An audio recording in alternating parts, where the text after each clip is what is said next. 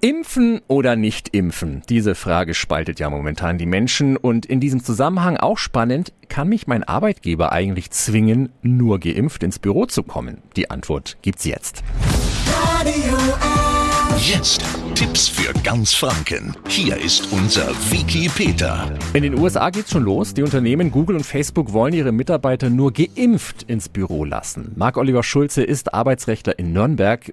Ist das auch hier in Deutschland denkbar? Nein, natürlich nicht. Das ist ein starker Eingriff in die Persönlichkeitsrechte. Wir haben keine gesetzliche Impfpflicht wie beispielsweise bei Masern.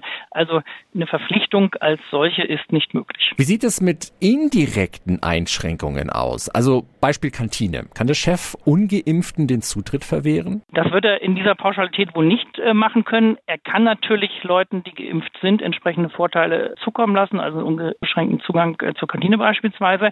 Allerdings muss er auch schauen, ob er nicht anderweitig den entsprechenden Schutz auch gewährleisten kann.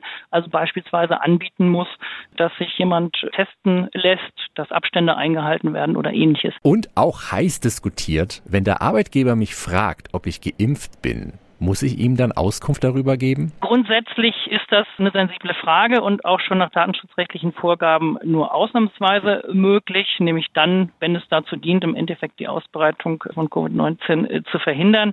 Bei Büroarbeitsplätzen wird es aber ausreichen, wenn man die allgemeinen Abstands- und Hygieneregeln beachtet. Andererseits im Gesundheitsbereich kann das schon durchaus zulässig sein, auch diese Frage zu stellen. Vielen Dank an den Nürnberger Arbeitsrechtler Marc-Oliver Schulze.